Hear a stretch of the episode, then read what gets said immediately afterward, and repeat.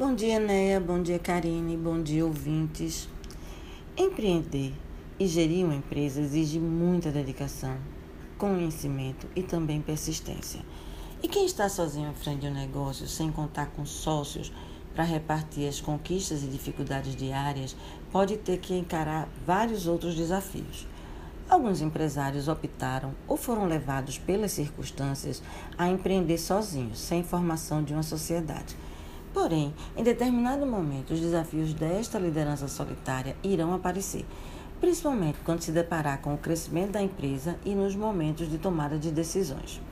Não são raras as vezes em que o empresário tem um sentimento de que não está dando conta do crescimento da empresa e que está deixando em segundo plano o que é estratégico por não ter com quem dividir as questões operacionais.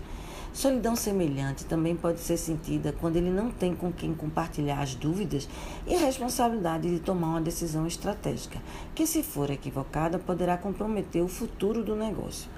É por essas e outras razões que é importante ter pessoas, mesmo que não sejam sócias, com quem se possa estabelecer uma relação de parceria e confiança, compartilhar os anseios, expor problemas e dificuldades, desde as questões mais simples até as mais complexas.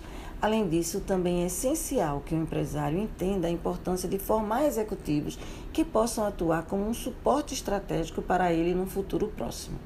Em resumo, dividir o peso é essencial para manter a competitividade da empresa, pois sozinho até é possível conseguir crescer, mas há um custo que nem sempre é viável.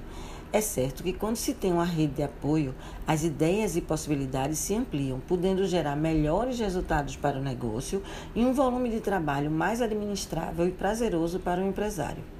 Uma boa semana a todos e até a próxima.